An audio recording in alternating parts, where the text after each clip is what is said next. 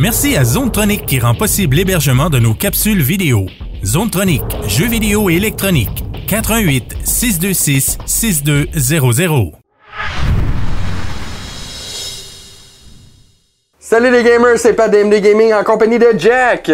Ça va? Oui, ça Good. va super, et toi? Oui. Fait que là, aujourd'hui, Jack, t'as testé pour nous un jeu euh, à l'ambiance plutôt psychédélique. Hey, psychédélique, man, c'est pas le mot. Donc aujourd'hui, on va y aller pour Y2K, a postmodern RPG. Oh yeah.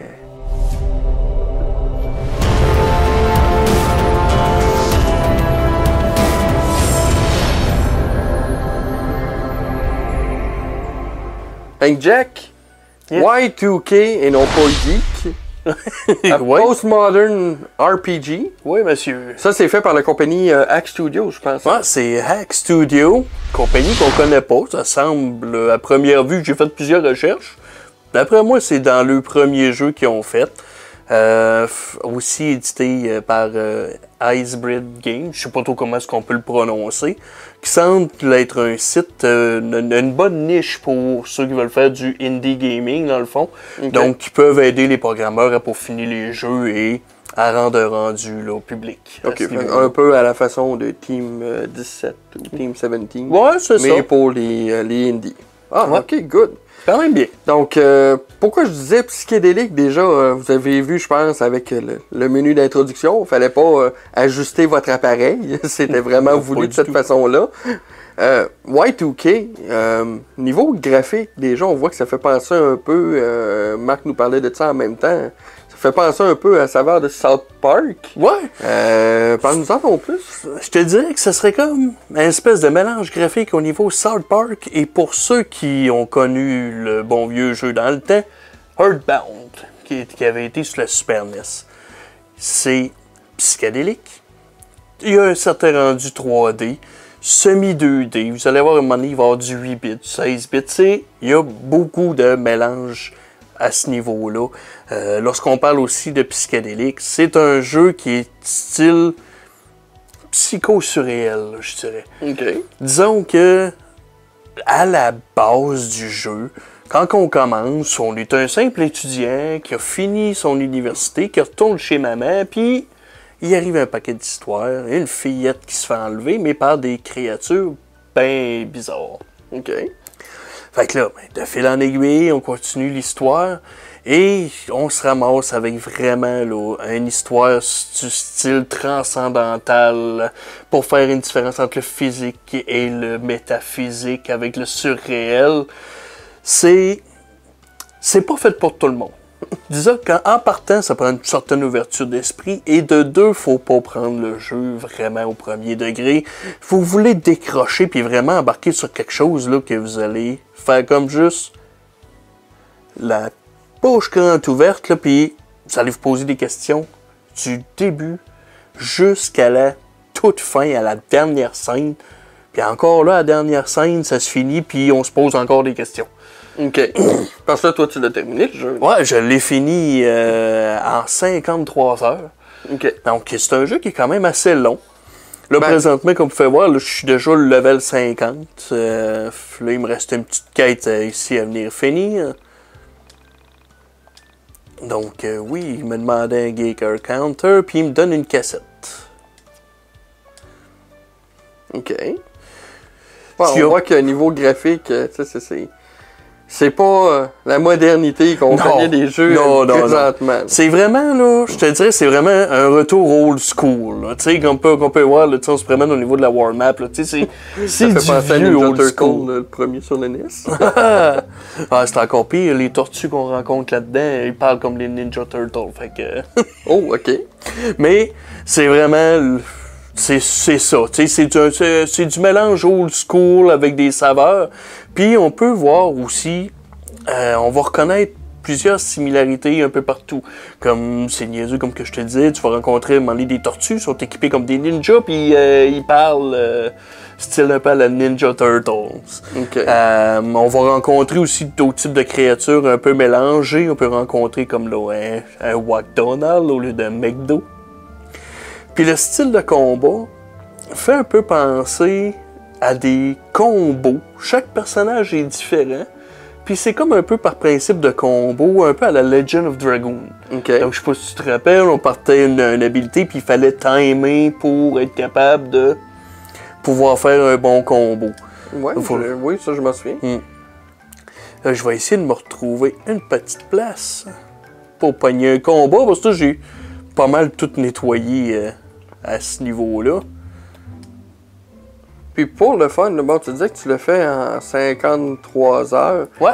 Euh, le jeu, est-ce qu'il se vend quand est-ce qu'il se vend assez cher sur le store? Le jeu, il se vend à 24,99. Il était à 25$ sur le PlayStation Oh. Store en tant que tel. C'est vraiment 25 pas cher piastres pour comme un jeu. RPG qui, qui a quand même euh, un bon temps. C'est- plaisant dans ce temps-là. Ouais, et puis tu sais, il y a beaucoup de cinématiques, il y a beaucoup de parlage, il y a beaucoup de psychologie entre les personnages. OK. Moi, là, juste pour faire du mal, j'essaie de me trouver euh, des monstres à quelque part, puis euh, j'en trouve pas.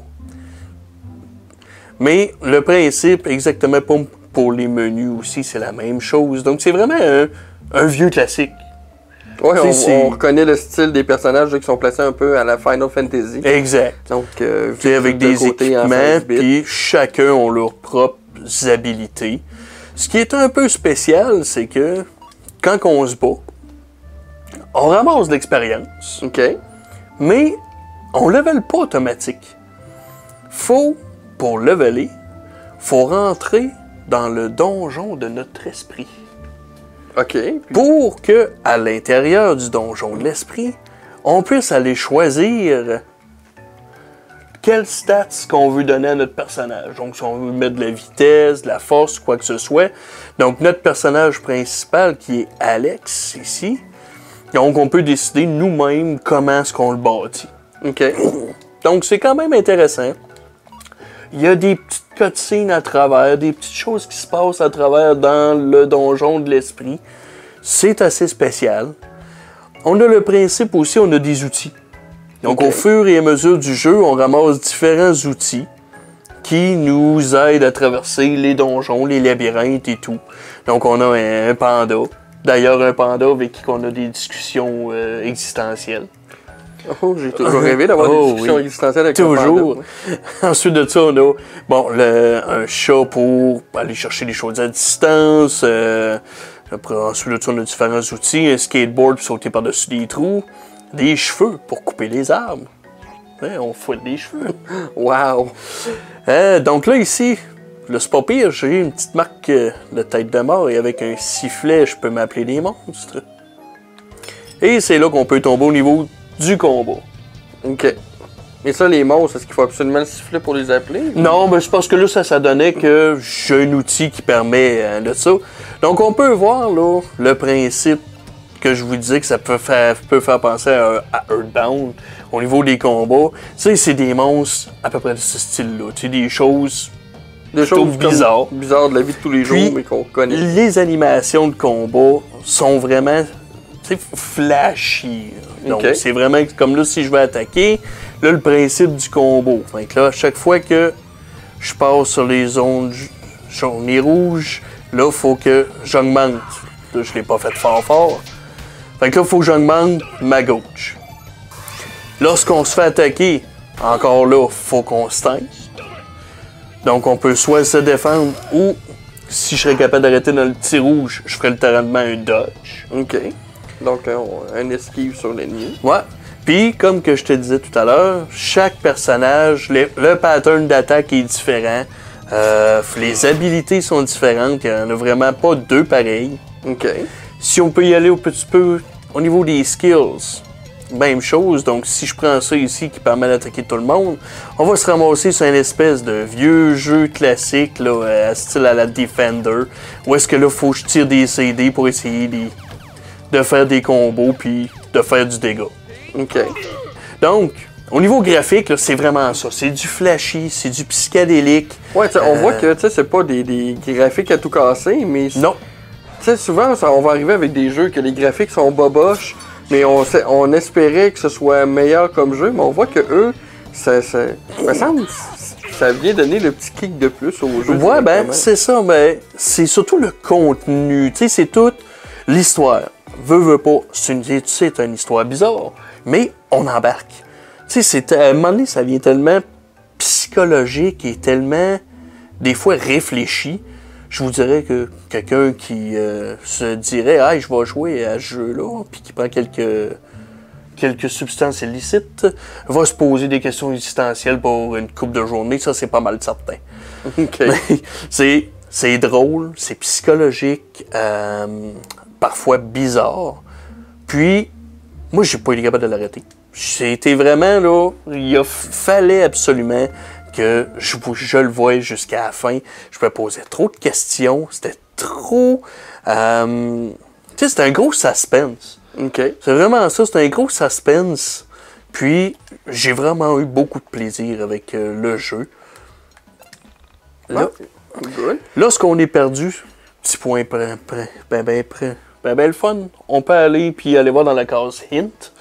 Donc, euh, pour voir où est-ce qu'on est rendu dans le jeu puis qu'est-ce qu'il faut faire. Ok. Puis là, c'est vrai, ça, présentement, quand on commence le jeu, on n'a pas de temps, mais comme que je suis dans la dernière partie du jeu, là, j'ai du temps puis il faut que je prenne des décisions Ok. parce que chaque jour descend jusqu'à la destruction du monde, qui, en passant, se passe, pour ceux qui disent la destruction du monde, ah, elle serait prévue pour quand?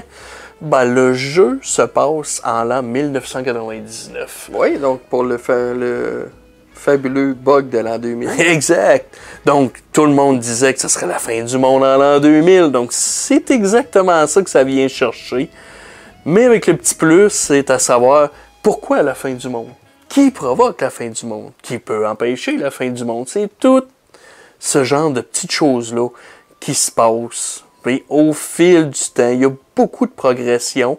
Et on se pose énormément de questions tout le long du jeu. Euh, au niveau du graphique, les personnages, c'est comme ça. Super, ça. Puis à part de ça, le Mind Dungeon, où est-ce que on est, on est permis là, de pouvoir, euh, de pouvoir euh, monter ses levels. Parfait. Donc, pour le reste, Jacques, bon, on voit que, comme tu disais, c'est un jeu qui, qui est à 24,99. C'est un bon RPG que tu as fait en 50 quelques heures. Ouais. Euh, tu lui donnerais quoi comme note, toi, à Y2K? Ben, moi, pour le plaisir que le jeu m'a apporté, puis justement le petit côté psychologique que moi j'aime bien, puis que c'est pas trop dur à comprendre, moi j'y donne un bon 7.5. Good.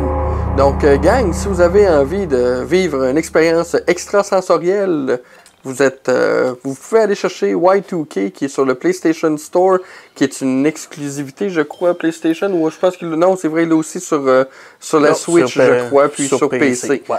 Donc, euh, 24,99 pour Y2K avec une note de 7.5 sur 10. Donc, on laisse Jacques aller euh, visiter sa mémoire et on vous dit keep on gaming.